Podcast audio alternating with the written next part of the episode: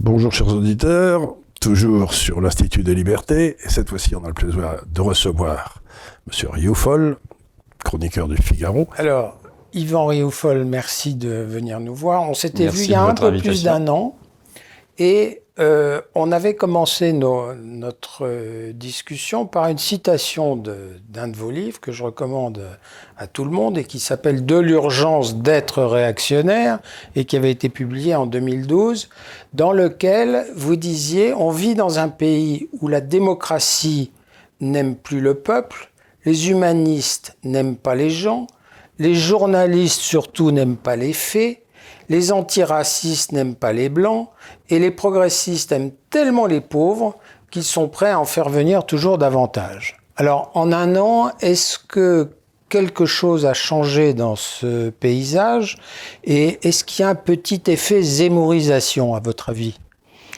Qu'est-ce qui a changé dans ce pays? Rien n'a vraiment changé. Le, diagnostic que j'ai fait en 2012 était peut-être exactement le même, naturellement. Simplement, aujourd'hui, il me semble que nous sommes en train de vivre, et en direct, une période de grand basculement. Une période, j'aime à dire que c'est une période révolutionnaire, pré-révolutionnaire, révolutionnaire. C'est-à-dire que nous changeons d'époque alors, c'est depuis ce changement d'époque euh, peut, se percevoir depuis quelques années déjà, mais je pense qu'on arrive là euh, au terme d'un grand mensonge institutionnalisé qui a été celui de 40 ans de bien-pensance, de conformisme, de politiquement correct et d'obligation pour tous, et singulièrement pour les observateurs, de fermer les yeux sur ce qui crever le regard, si je puis dire.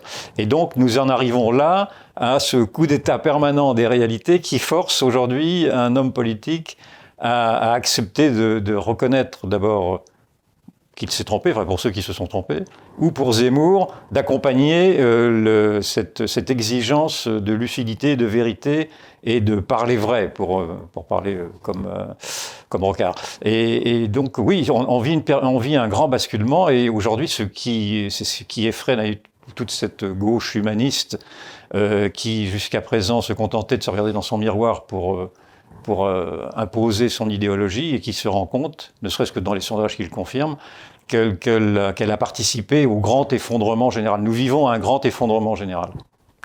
Un grand effondrement général. Alors, euh, je vais laisser parler bien sûr aussi. Euh, mais moi, ce qui m'intéresse, c'est la façon dont, en l'espace de trois mois, depuis l'émergence de Zemmour, le langage s'est transformé. Il y avait tout un tas de choses qu'on n'avait pas le droit de dire, et d'un seul coup maintenant, dont le, par exemple le grand remplacement, vous savez, qui était un mot qu'on n'avait pas le droit, n'avait même pas le droit de prononcer, sauf à se retrouver à la 17e chambre, et d'un seul coup le langage s'est complètement transformé. On a parlé comme les Grecs, on a eu un changement du logos. Oui, oui. C'est amusant, ce, ça doit vous impressionner, vous qui êtes homme de lettres. C'est vrai. Avec ce paradoxe que dans les, tous les sondages, les sondages montrent qu'il y a une grande défiance pour le monde journalistique, avec plein de raisons, parce qu'en effet, les journalistes n'aiment plus des faits, je pourrais redire exactement la même chose, n'aiment pas la vérité des faits, et que c'est un journaliste, malgré tout, qui devient le révélateur euh, de, non pas de la faiblesse simplement du monde journalistique, mais le révélateur de ce que je vous décrivais, de cette incapacité qu'a eu le, la société à se confronter aux réalités au prétexte de consensus, de vivre ensemble, de, d'apaisement, etc.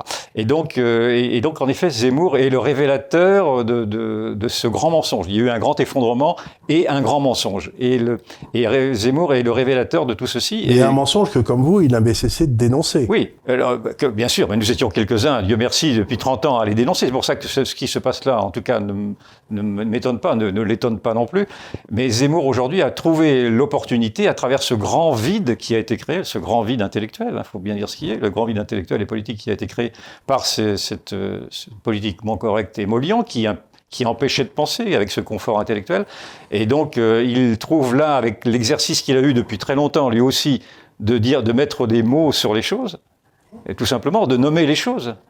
Euh, il trouve là maintenant une audience, parce qu'on trouve d'une audace inouïe de dire que, en effet, des frontières, c'est des frontières, un peuple, c'est un peuple, une nation, c'est une nation, une souveraineté, c'est une souveraineté, et c'est pas autre chose, c'est pas, ça va pas se diluer dans d'autres considérations pour y laisser place à, je ne sais quoi, un état de droit indéfinissable ou à des, des, des que nous proposent les, les, les apparatchiks de l'Union européenne ou les, les élites euh, déconnectées du peuple.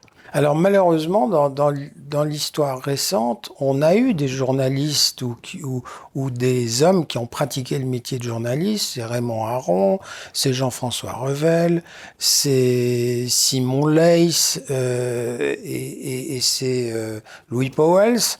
Malheureusement, à chaque fois, ils ont été euh, écartés, entre guillemets, du, système.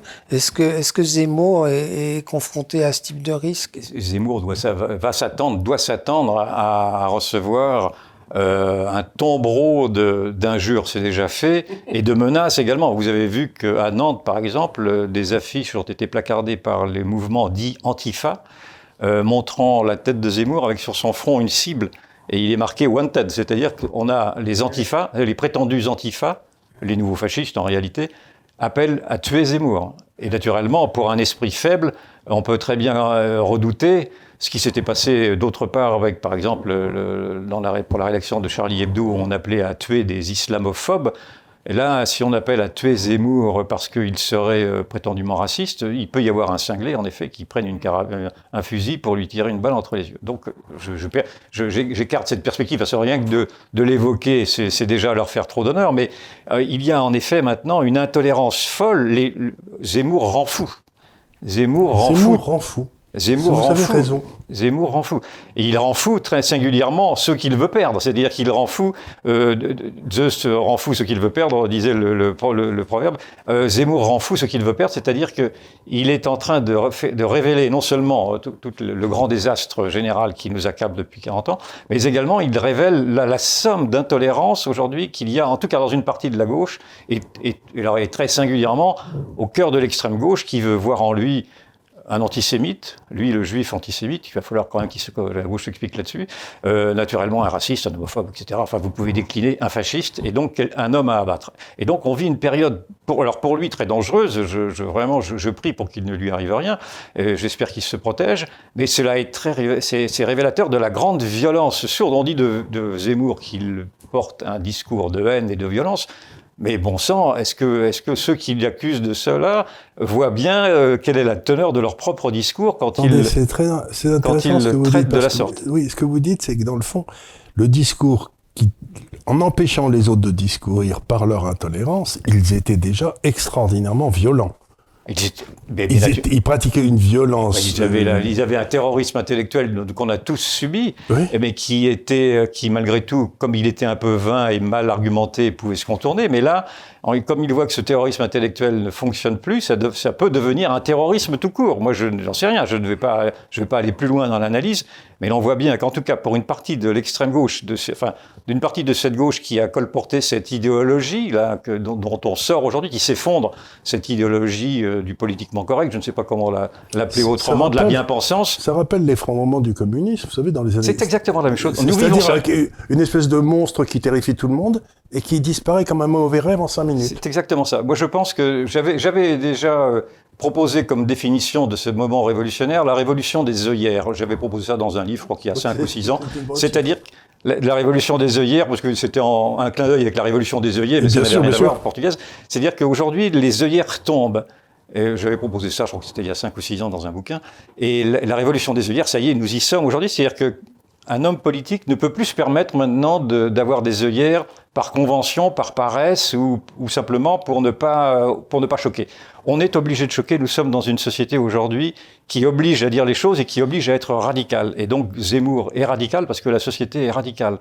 Euh, et c'est en, cela que, en cela que Marine Le Pen, d'ailleurs, est un peu désarçonnée, parce qu'elle avait choisi précisément de, de laisser tomber, de, de, de, laisser tomber sa radicalité initiale pour se mettre, alors peut-être pas des œillères, mais en tout cas pour essayer de, contourner un petit peu, la, de, d'euphémiser les réalités. Or, non, c'est une mauvaise stratégie que celle-ci. Il faut, euh, on, a trop, on a trop dit et répété que, je m'en souviens, parce que en tant que journaliste, c'était ce à quoi je me heurtais. Il ne fallait pas montrer du doigt les bandieux, il ne fallait pas désigner un tel comme étant un délinquant quand il était, quand il était noir ou arabe, etc. Enfin bon, des, sottises de la sorte qui ont empêché de dire simplement les choses, sans accabler toute une communauté ou n'importe quoi, mais simplement de dire les choses. Il faut, bon, et la vérité rendant libre, effectivement, l'homme libre aujourd'hui, c'est celui qui dit la vérité, et l'homme le plus libre aujourd'hui, c'est bien Zemmour.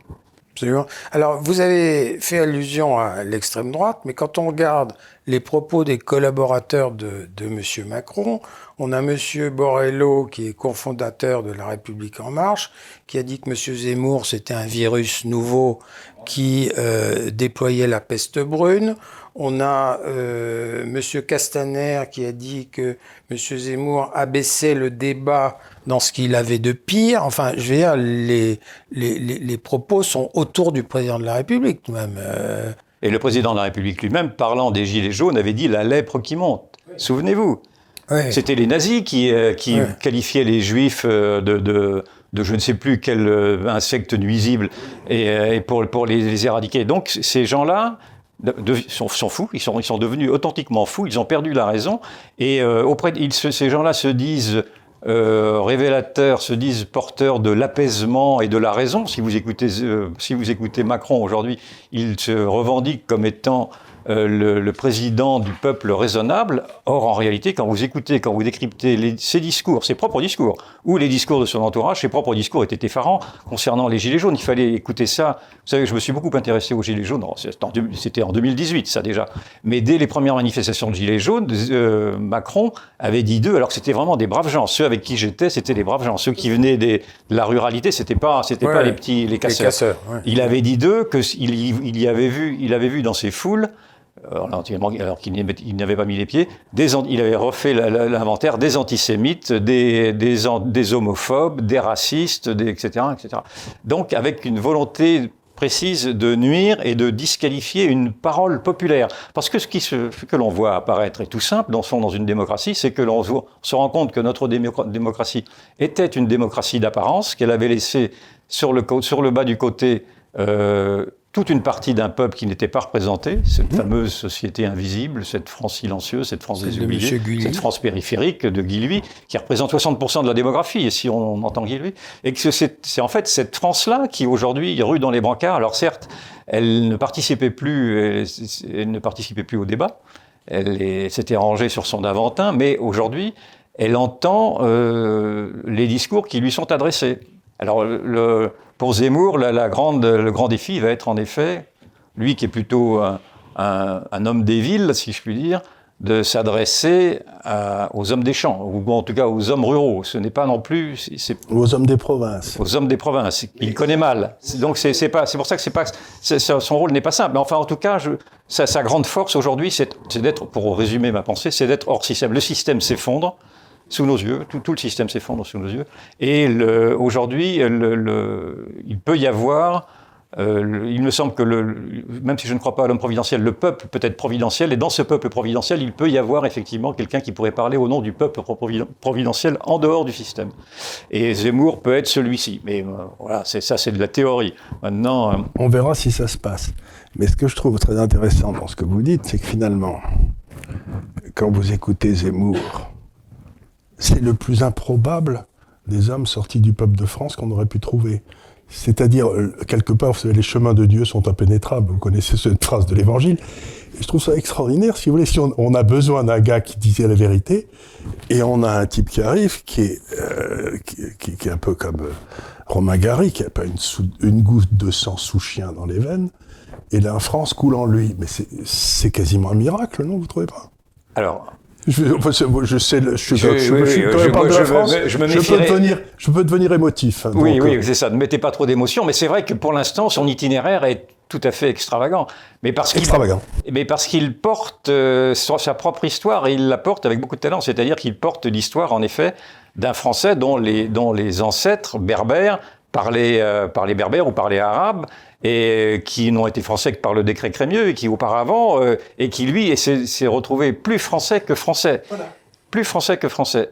Et, et donc, naturellement, les, les Français, euh, donc il, euh, il illustre bien, dans le fond, quel est l'effort que l'on demande aujourd'hui à, tous ceux qui, dans une société maintenant malgré tout ouverte, par définition et mondialisée, veulent devenir français et rechignent à, partager nos règles. Donc il est, il est, il est exemplaire d'un processus d'assimilation. C'est pour ça qu'il accroche, les, je, pense, les gens. Et, euh, et en effet, c'est tout à fait surprenant parce qu'on aurait pu penser que qu'un Français, qu'un sous-chien, euh, sortir, qu'un sous-chien avec euh, 40 générations derrière lui de Français français puissent sortir en disant voilà c'est ma France que je veux défendre. Eh bien non, il n'y a, pas eu cet homme-là n'est pas n'apparaît pas. Comme si les Français étaient les, Français français pour euh, je sais pas comment dire, s'étaient désintéressés de leur propre filiation et, et que ce soit un nouveau Français, un Français de branche comme il se dit lui-même, il se dit pas Français de souche, il ne l'est pas, mais un Français de branche soit prêt à reprendre le flambeau, laisser tomber par par paresse. Alors là, par, par lâcheté, peut-être. Par peur, parce que chaque fois qu'il y en a un qui a eu ça, besoin, qui a essayé de sortir de ses Français, bien possible, il a été détruit par cet appareil dont vous dit qu'il s'effondrait. On en a massacré tout un tas qui ont essayé de sortir. Donc, aussi curieux que ça paraisse, quand vous y réfléchissez, le seul qui pouvait sortir, c'était un immigré ou un juif ou quelqu'un comme ça. Et lui, il a les deux. oui, tous ceux qui le haïssent disent est-ce qu'un, est-ce que c'est un juif algérien qui pourrait devenir président de la République française Et, pourquoi pas Et c'est très, c'est très amusant de voir que toute cette gauche qui dit de la droite qu'elle est antisémite n'a pas d'argument naturellement face à Zemmour, parce que lui-même étant juif, alors maintenant la gauche a trouvé cet argument, il va falloir, falloir qu'elle explique comment elle va pouvoir argumenter longtemps de dire que c'est un juif antisémite. Donc on y retombe là-dessus. Mais là, ça me paraît, d'autant que je connais Zemmour, parce qu'on a partagé le même bureau au Figaro depuis longtemps, euh, s'il ne parle pas de sa religion, c'est malgré tout un juif qui est habité par sa religion. Enfin, dans sa vie privée, il va à la synagogue, etc. Donc il est, très juif, si je puis dire, dans sa, dans sa vie privée, mais ça ne regarde personne. Et simplement, il est, il est il est très, j'allais presque dire excessivement français. Et donc, euh, et, c'est ce qui, c'est ce qui le rend en effet euh, enfin, sympathique à un certain nombre. C'est vrai qu'il y a une, énorme, il y a une énorme défiance malgré tout des sondages sur sa personnalité par ailleurs. Ça va être une autre difficulté parce qu'il est sympathique à ceux qui veulent bien l'entendre, mais il, il, agrège une somme de détestation aussi assez considérable dans les sondages. On verra bien. Mais c'est vrai que sa qualité d'immigré, d'ancien immigré, si je puis dire, en tout cas, et sa qualité de juif aussi, font que ça, ça en fait l'expression d'une de ces minorités, euh, les, les, immigrés et les juifs, qui, euh, par définition, étaient intouchables et qui, là, deviennent révélateurs d'une autre société, celle des oubliés. Donc, il y a ce paradoxe sur lequel il joue très habilement et qui peut le faire gagner. Maintenant, est-ce que c'est un miracle? Est-ce que c'est Jeanne d'Arc? Est-ce que c'est tout ça? je, ne sais pas du tout. Euh, moi, je ne crois pas à l'homme providentiel. Donc, je pense que. Moi non plus, mais, je crois que du peuple surgit très souvent dans l'histoire de France. le peuple génère quelqu'un. Bah, euh, oui, oui. On l'a vu souvent. Donc, ce qui m'amuse, j'avais écrit il y a 4 ou 5 ans un papier à l'Institut des libertés ici, dans lequel je disais, c'est rigolo, Zemmour me rappelle Bernanos. C'est-à-dire qu'il y avait un Picard qui était là, les pieds dans la glace, qui adorait la France, les églises et tout. Et j'avais dit, quand je lis Zemmour, j'ai l'impression de lire Bernanos, et ça me faisait pleurer de rire en pensant qu'il y en avait un qui était un juif d'Afrique du Nord et l'autre qui était un paysan Picard.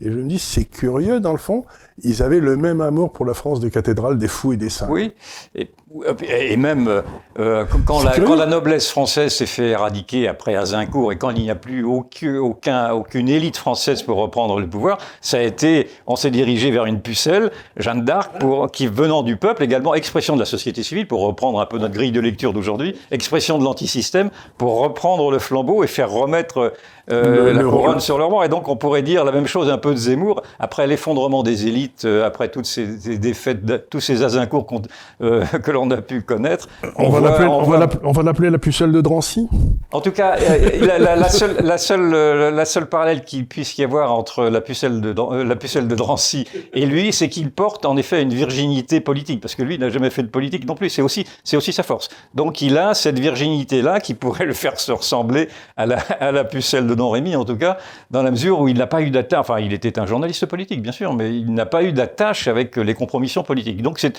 il est, c'est là, c'est la force qu'il a. Alors, parlez-nous un petit peu de, de, de, Zemmour comme voisin de bureau, que ah, parce que vous avez connu. Ça doit être amusant. Vous pouvez nous raconter quelques anecdotes sur Vous savez, Zemmour comme voisin de bureau, c'était une atmosphère monacale. Donc, euh, détrompez-vous, je n'ai pas grand-chose à en dire parce que j'ai été le premier. Il travaille tout le temps, non? Il travaille tout le temps. C'est un, très, un gros travailleur et puis moi aussi. Et donc, euh, quand nous travaillions ensemble, vous n'entendiez pas une mouche voler. Et comme euh, on savait qu'on était d'accord sur beaucoup de choses, euh, sauf, sur le libéralisme, je vais y revenir. Donc, j'ai été moi-même le premier, alors que je l'ai fréquenté donc tous les jours, j'ai été moi-même surpris de ne pas avoir décelé chez lui, enfin j'avais bien vu qu'il y avait l'ambition du personnage, qu'il s'écrivait un destin un personnel, etc.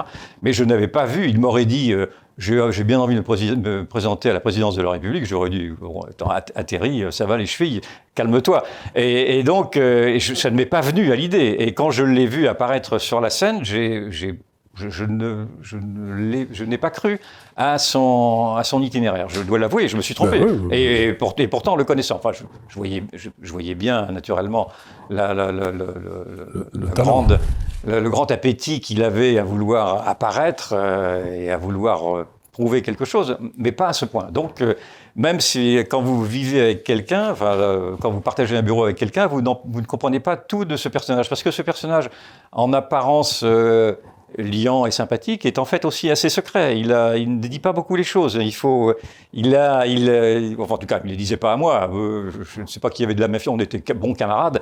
On on n'était pas non plus amis, amis intimes, mais bons camarades. Mais en même temps, il, il réservait ses déjeuners à des, déjà, on se rend compte qu'il les réservait à, à, ceux du monde politique avec qui il pourrait faire affaire quand vous lisez son livre. C'est aussi ça qui frappe, c'est que c'est une somme de déjeuners parisiens, etc., euh, avec euh, des hommes politiques avec qui il parle d'égal à égal. En tout cas, c'est ce qu'il montre dans son livre.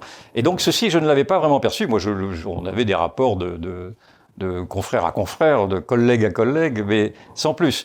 Donc, je ne pourrais pas vous en dire. Je, reconnais que le, une partie de ce personnage euh, m'a échappé.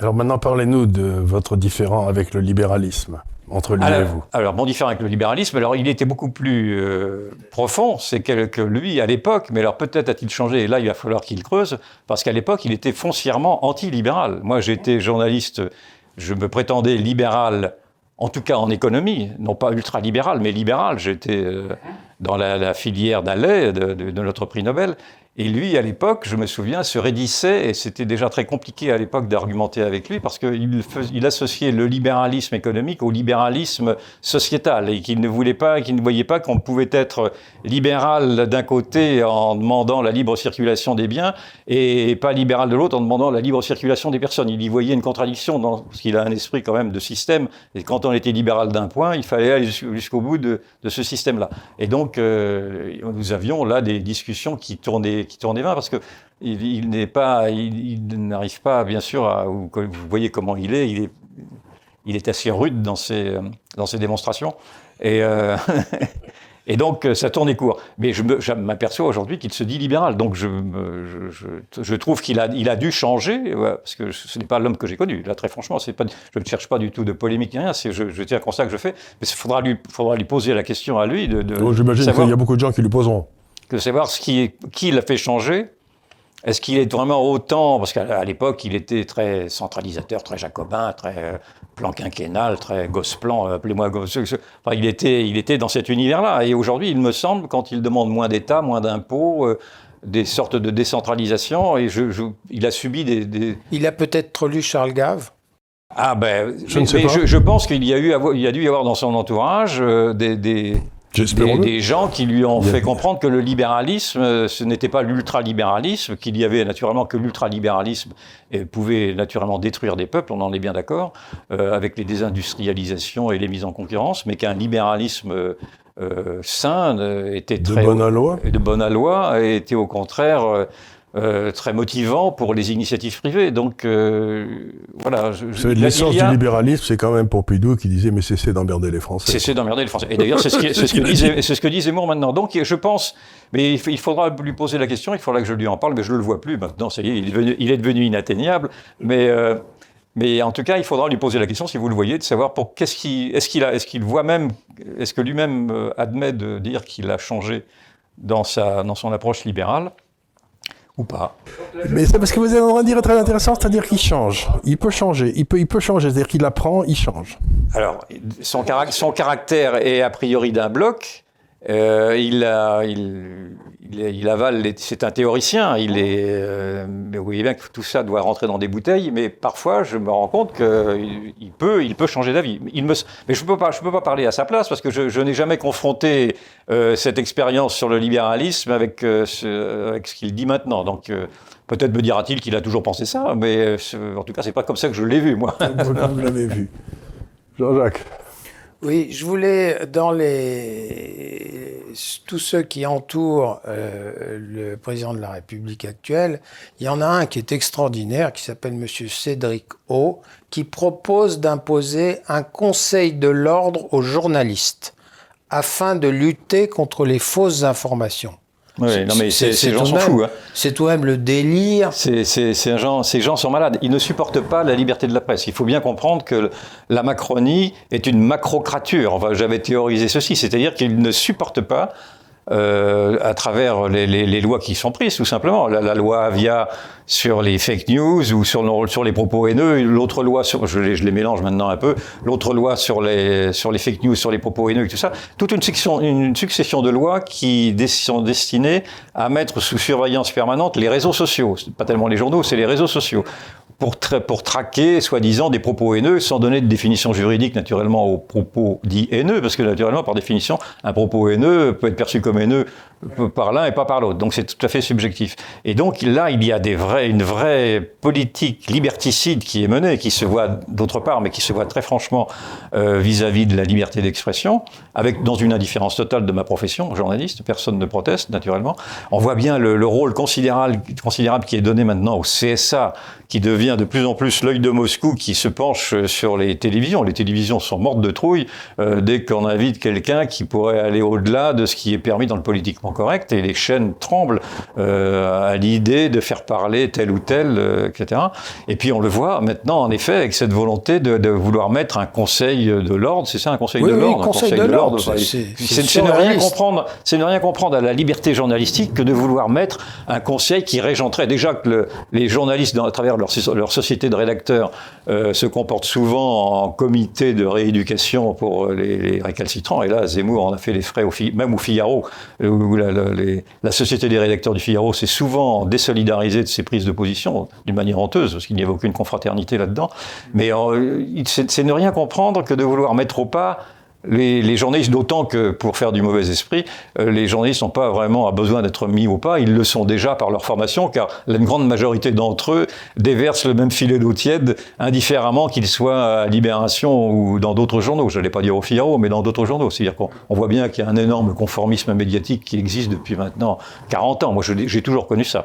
Euh, et nous sommes vraiment quelques-uns à être restés à la marge. C'est l'une des raisons pour lesquelles je ne me reconnais pas beaucoup dans ma profession. Enfin, j'adore ma profession, mais je ne me reconnais pas du tout dans une solidarité de corps avec toute une partie d'une profession qui, qui m'a souvent fait honte dans sa connivence avec le pouvoir, sa manière de vouloir être du côté du manche à chaque fois, de ne pas voir quelles étaient les injustices et de ne pas vouloir être le, le, le porte-parole de, de, de, des gens qui cherchaient à avoir la parole. Et d'ailleurs, en fait, s'il y a cette euh, méfiance vis-à-vis de la presse, dont je vous ai parlé tout à l'heure, je crois que c'est à 70% dans les sondages ou plus, c'est bien parce que le, les, les, les, gens perçoivent que la presse euh, est nombriliste. Elle s'intéresse, la presse ne, ne s'adresse pas à ses lecteurs, mais s'adresse euh, aux journalistes du, du quotidien d'en face. Alors, je, je vais vous poser une question qui, moi, me tracasse beaucoup en tant que citoyen. Je vais vous la poser. J'imagine qu'elle va vous tracasser aussi.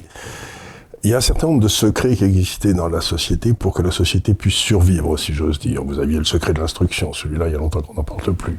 Le secret médical, vous aviez euh, le secret bancaire, vous aviez... Le secret tout, de la confession. Le secret de la confession. Et, le, et tout, le seul qui n'a pas disparu, curieusement, c'est le secret défense. Je ne sais pas si vous avez remarqué, celui-là, il continue à être utilisé. Mais on sent une, une, une, une volonté politique de détruire tous ces secrets pour que l'État puisse s'emparer de la connaissance totale des, de celui. Et une vie dans laquelle vous pouvez pas garder des secrets, c'est abominable. Je veux dire, vous êtes donc. Et, et, comment protéger la liberté individuelle devant cette atta ces attaques? Mais il y, a une, il y a une tentation totalitaire de la part euh, de l'État et de l'État en général, mais plus précisément de cette Macronie-là.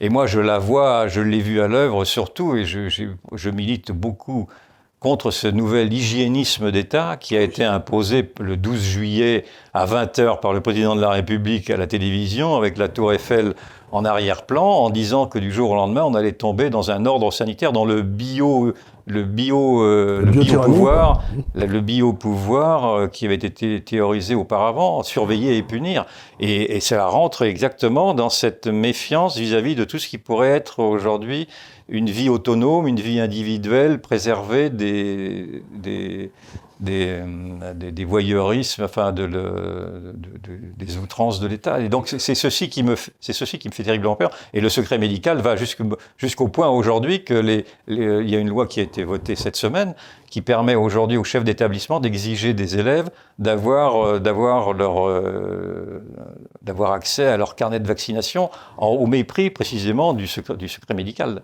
Donc ça, ça peut ça va très loin et cette, cette, société de la numérique, de la surveillance collective, est une société numérique qui, va multiplier les surveillances de nos comportements, comme cela se fait déjà dans le régime communiste chinois. Nous sommes, là aussi, nous avons un basculement liberticide qui est terrible, qui me fait peur, qui n'a pas été analysé d'ailleurs par, par quiconque. Tout le monde, euh, les intellectuels pour l'instant se font peur sur le wokisme en disant que ce wokisme, c'est-à-dire cette idéologie déconstructiviste qui nous vient des États-Unis, mais qui est en fait un avatar de l'idéologie antiraciste française. Tout le monde se dit que le wokisme est, épouvantable. Non, le wokisme, je ne vois pas. Enfin, c'est ridicule plus c'est juste ridicule plus qu'épouvantable. En revanche, l'hygiénisme d'État, ce biopouvoir, me paraît être vraiment euh, fascisant. C'est-à-dire cette recherche de l'homme pur, de l'homme performant. Euh, L'État nazi avait, fait, avait choisi ça aussi, l'homme pur et performant. Il ça amène à l'eugénisme. Hein. Exact, mais, on, on, y vient. Monsieur que... Mengele n'est pas loin. Mais oui, c'est-à-dire qu'il y a un monde médical qui devient fou, qu'il faut que, j'analyse un peu dans, mes chroniques, parce que je trouve que c'est un danger pervers et qui est complètement ignoré par, par tous les et même par Zemmour. D'ailleurs, Zemmour n'en parle pas non plus. Et, et d'ailleurs, je trouve cela dommage parce que j'aimerais l'entendre là-dessus sur cette perversion sanitaire de cet ordre sanitaire-là, qui, au prétexte de sauver des vies, est en train de permettre à l'État une intrusion dans les plus dans les plus dans ce qu'il y a de plus intime d'une personne, c'est-à-dire sa santé. Et ça, tout le monde s'en fout en disant oui, mais c'est très bien, ça protège des vies. Non, en plus, ça protège pas des vies, ce n'est pas vrai. Et euh, ça, ça, a bousillé des vies. Enfin, ça a peut-être euh, sauvé quelques vies, bien entendu, mais ça en a bousillé d'autres. Il y a des enfants qui se suicident aujourd'hui parce qu'on leur fait porter le masque 24 heures, enfin 12 heures sur 24. Enfin, il y a une, une abomination euh, qui, toujours pareil, au nom de l'humanisme et des bons sentiments, fait que euh, l'hiver, euh, que l'enfer est pavé de bonnes intentions et que on tombe là aussi dans un, dans un univers je, me suis laissé, je me suis laissé dire que les psychiatres enfantins étaient en train de tirer la sonnette d'alarme parce qu'il paraît que les pauvres gamins qui ont 3-5 ans, ils sont, ils sont terrifiés qu'ils veulent pas tuer grand-mère, qui veulent pas tuer leur grand-père, qui veulent pas. Il y a ça, on, leur raconte des, on raconte des trucs et ils sont morts de peur. Y a ça, et, vous avez également. Crainte. Et vous on avez fait vivre toute une génération dans la crainte. Et vous avez également une somme de suicides d'enfants ou d'adolescents tout à fait considérable qui n'existait pas auparavant. Alors comment on peut imaginer la, la popularité de M. Macron dans, cette, euh, dans, dans, cet environnement alors? Bon, Alors que quand on fait, quand on fait le, euh, le, bilan de ce qu'il a fait depuis qu'il est à l'Élysée, enfin c'est, Bon, je suis pas sûr que la pop. Oui, c'est vrai qu'il a, un, il a un socle qui tient. Bah, d'abord, il a un socle qui tient parce qu'il y a, y a rien en face de lui. Euh, pour l'instant, il a, il y a quand même un désert, c'est un champ le champ de la politique pour l'instant, donc il est tout seul. Et puis c'est vrai que malgré tout, son, son quoi qu'il en coûte, qui a consisté à acheter la paix sociale, a fait en sorte que les gens ne sont pas sortis dans les rues, parce que la société est éruptive, je suis le premier à le dire, mais on peut me faire objecter qu'elle est peut-être éruptive, mais les gens ne sortent pas dans la rue, enfin si peu. Il y a des manifestations tous les samedis, bien sûr, contre le pass sanitaire, mais ça ne remplit pas les, ça, ça pas les, les foules, ça ne mobilise pas les foules. Donc il joue, il joue naturellement là-dessus, il joue sur le fait aussi, et euh, c'est à mon grand désespoir que les, une partie des gens ont accepté ce pass sanitaire, cet ordre, cet ordre sanitaire, cette, cette, ce, côté pantouflard de vouloir absolument se protéger d'un virus de mon point de vue, qui n'était pas aussi mortel que ça avait été dit, 0,05% des gens en sont atteints, enfin peuvent en mourir. Et donc il, joue sur cette, dans le fond sur une dépolitisation euh, de son pouvoir, c'est-à-dire qu'il a réduit le pouvoir à un problème de température, un problème de, un problème d'organes de, et de, de, de, sécurité sanitaire un peu dérisoire, en balayant tout le reste et en balayant toute cette crise existentielle qui, naturellement, euh, assaille quiconque euh, se projette à, ne serait-ce qu'à 5 ans dans son existence. Et lui est dans l'immédiateté à dire qu'il faut prendre ses chaussons et se protéger du ciel qui va tomber sur la tête. Donc il joue, il joue naturellement là-dessus. Euh, et puis, euh, euh, moi, mais je ne le vois pas a, priori. Enfin, il peut encore gagner. Il peut encore gagner si la droite, bien sûr, se tire dans les pattes. Mais je ne le vois pas. Je le vois à contre-courant de l'histoire depuis le début. C'est-à-dire que son, mondialisme, son, sa souveraineté européenne, son européisme et cette manière très désinvolte qu'il a de traiter le, le désespoir des peuples du peuple français en l'occurrence, en, les traitant, en traitant les Gilets jaunes ont été un des révélateurs comme il les a traités, me semble euh, ne pas le conduire, me semble démontrer qu'il n'a pas compris quelle était la vraie crise que nous traversons. La crise que nous traversons, c'est pas une crise sociale, c'est une crise existentielle. Et c'est une, une, crise de la, c'est une crise de la destinée. Alors on a la droite la plus bête, la plus bête du monde, euh, comme disait, comme disait Guy Mollet. Euh, est-ce qu'on peut imaginer que quelque chose sorte de chez les républicains avec un, un, Barnier, euh, un Barnier qui est nommé par le Congrès et qui, euh, va à la bataille et. Écoutez, pour l'instant, c'est mal parti. c'est mal parti parce que là, vous voyez que vous avez une droite de rupture qui est celle de Zemmour, qui est celle de Le Pen, puis vous avez une droite euh, euh de, gouvernement, une droite molle, une droite euh, centriste, euh, qui ne sait plus comment elle s'appelle d'ailleurs, et qui, au, en son sein même, est en train de se disloquer, parce qu'on voit bien que entre entre Madame Pécresse, par exemple, et Monsieur Ciotti, euh, tout les sépare. Et donc, on voit bien qu'au bout du compte, euh, Monsieur Ciotti pourrait très bien rejoindre ou Le Pen ou Zemmour. D'ailleurs, Ciotti a dit qu'il voterait Zemmour si euh, Zemmour se présentait. Donc, on voit bien que cette pauvre droite-là achève euh, sa déchéance. Mais cette histoire est, inscrite sur le long terme. Cela fait longtemps que l'on voit bien ces républicains. Euh, ne, pas avoir fait l'effort d'une d'un travail de, de, reconquête sur eux-mêmes, enfin d'un travail idéologique. Euh, ça fait quand même ça fait quand même quatre ans. Ça fait quand même quatre ans qu'ils sont dans l'opposition. On aurait pu penser qu'ils auraient pu avoir le temps de trouver une ligne idéologique, de penser les réalités, etc., et de sortir un candidat. Moi, je, je vois que pour l'instant, tout le monde dit que M. Barnier pourrait être le, le révélateur de cette nouvelle droite pourquoi pas? Enfin, il a, il a la tête de l'emploi. On, on, le voit bien euh, photographier président de la République, mais euh, la tête de l'emploi, ça ne suffit pas. Je ne suis pas sûr que dans son fort intérieur, il ait la, la, structure, et puis surtout qu'il ait fait l'analyse de ce qu'était la société française et de ses attentes. Alors je vois bien que il se démarque quand même, euh, pour, le mettre à son profit, il s'est quand même démarqué de l'autorité de tutelle de l'Union européenne à laquelle il, a appartenu en réclamant, en réclamant en tout cas pour le pour l'immigration la, la, prérogative des lois, des lois nationales sur les lois européennes.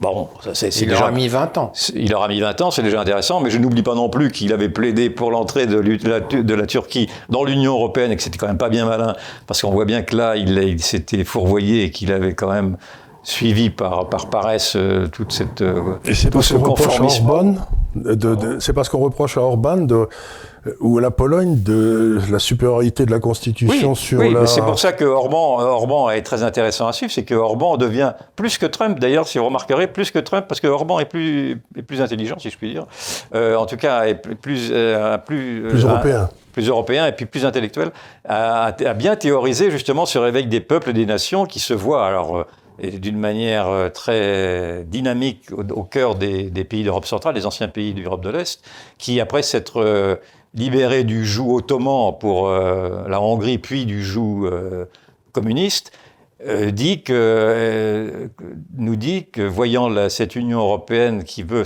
imposer ses normes et son état de droit, on ne sait pas ce que ça veut dire état de droit, ressemble de plus à l'Union soviétique quand elle voulait imposer les, les, les, les normes Brejnev, les, normes voulues par Brejnev, par exemple. Vous savez ce que dit, on appelait la, la souveraineté limitée. la doctrine de Brejnev, c'était la souveraineté limitée. C'est-à-dire que tous ces pays étaient souverains, mais ils étaient limités dans leur souveraineté. Ben mais la souveraineté limitée, c'est exactement ce que propose l'Europe. C'est ce que propose l'Europe, oui.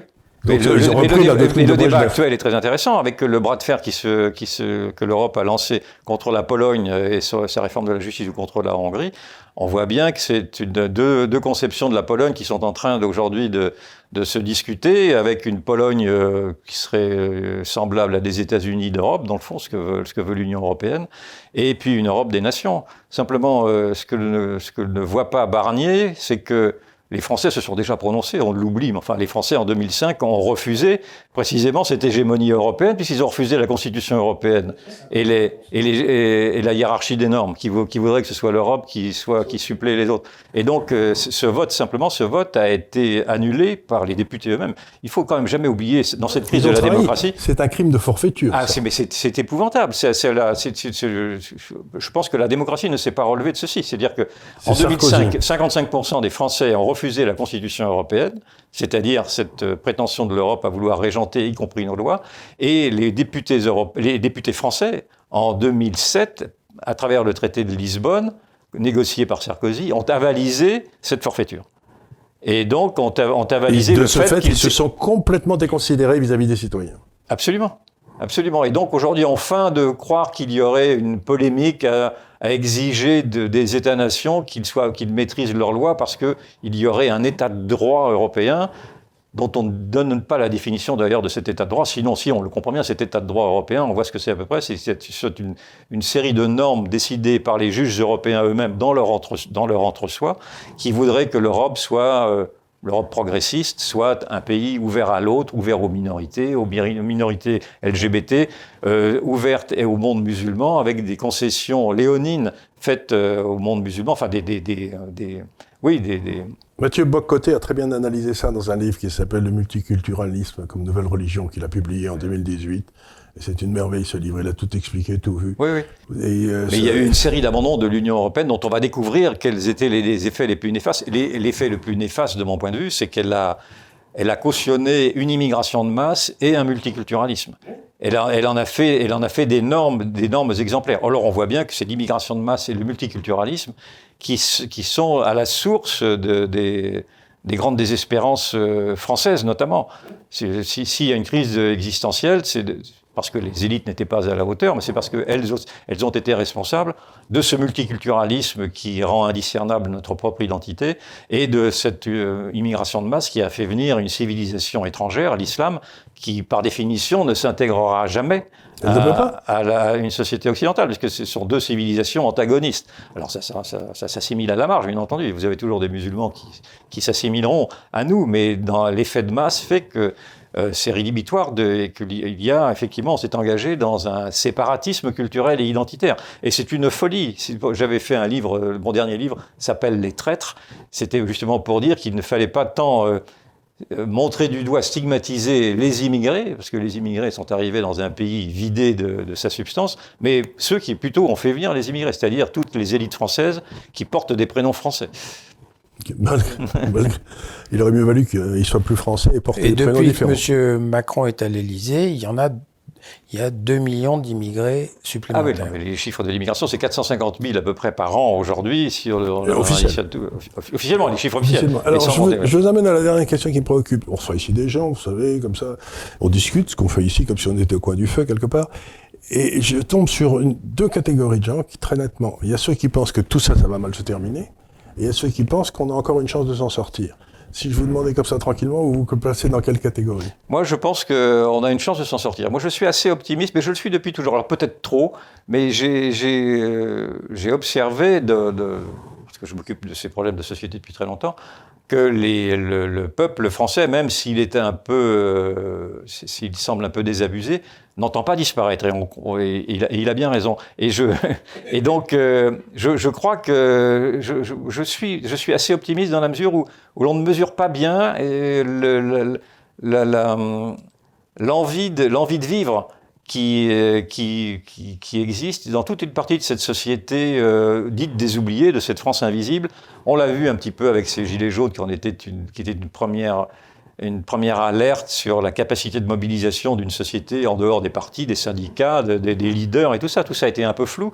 Mais je crois vraiment à l'instinct de survie des peuples quand les peuples se voient, euh, se, se, voit acculé à, à, la mort, pour, parce que c'est bien de ceci dont on parle aujourd'hui. C'est-à-dire que si rien n'est fait d'ici peu, c'est-à-dire que même si Macron passe, par exemple, en 2022, je pense qu'il accélérera la, la, grande dilution identitaire de la France dans une mondialisation impensée. Je crois qu'à ce moment-là, on aura droit au traité de Marrakech.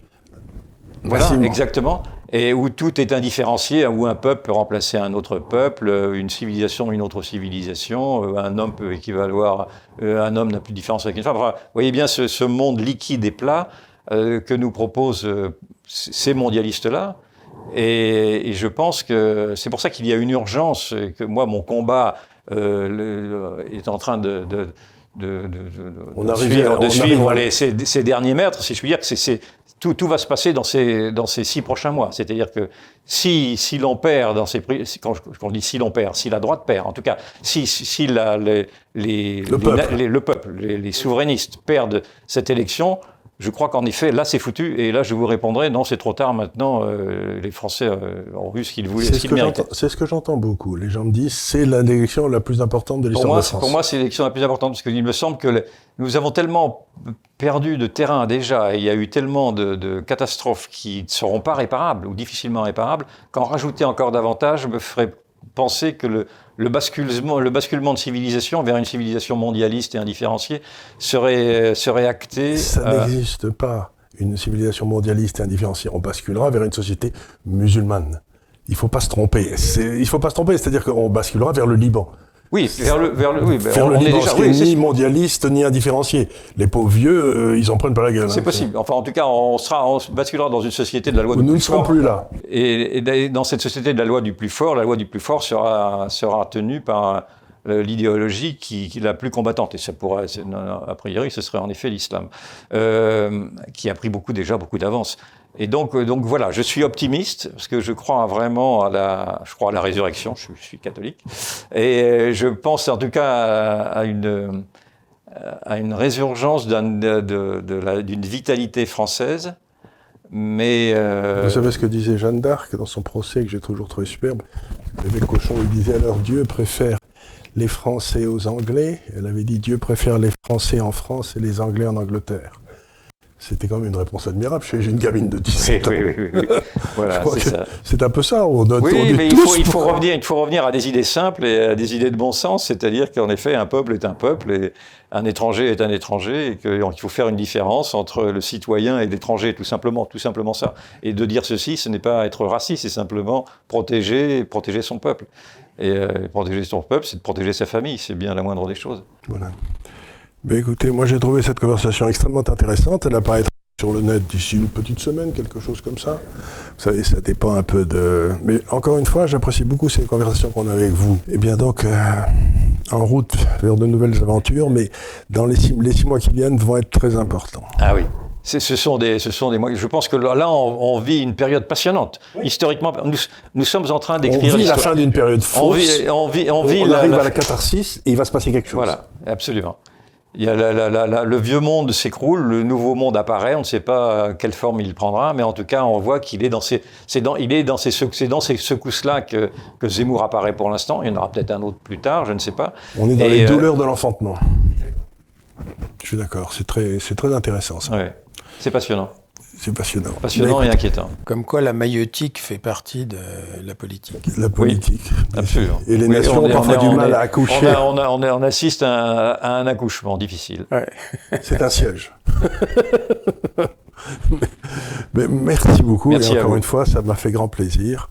Et je crois que cette, ce qui est bien, si vous voulez, avec vous quand on parle, c'est que vous avez des, des des démonstrations qui sont structurées et qui, qui tiennent la route. Je veux dire, c'est pas juste des soundbites. Bon, je, je, passe mon temps à réfléchir à ça. Donc, euh, comme observateur, moi, moi mon rôle est d'être un journaliste proche du terrain et proche des gens, mais en même temps, j'essaie parfois de, de, regarder un peu, un peu au-delà des réalités quotidiennes pour voir où l'on va. Donc, je, je, je, suis imprégné de tout ça. J'ai construit ma, ma vocation journalistique euh, en étant, euh, en essayant d'être le porte-parole de ceux qui n'ont pas la parole. Donc c'est pour ça que je suis très plus à l'aise sans doute sur ce qui se passe aujourd'hui, parce que c'est effectivement la, prise de pouvoir euh, de, tous les gueux. Et par, par et. C'est toujours eux qui ont sauvé l'histoire de France. Et par préférence, je suis toujours. Ah, je, suis toujours avec les gueux. Oui, oui, c'est ça. C'est comme Bernanos. C'est toujours le peuple qui a sauvé la France. Exactement. C'est jamais la bourgeoisie. Voilà, sûr. les élites se débinent les élites, elles sont là pour partir en voiture à Bordeaux. Voilà, absolument. Merci infiniment. Merci à vous.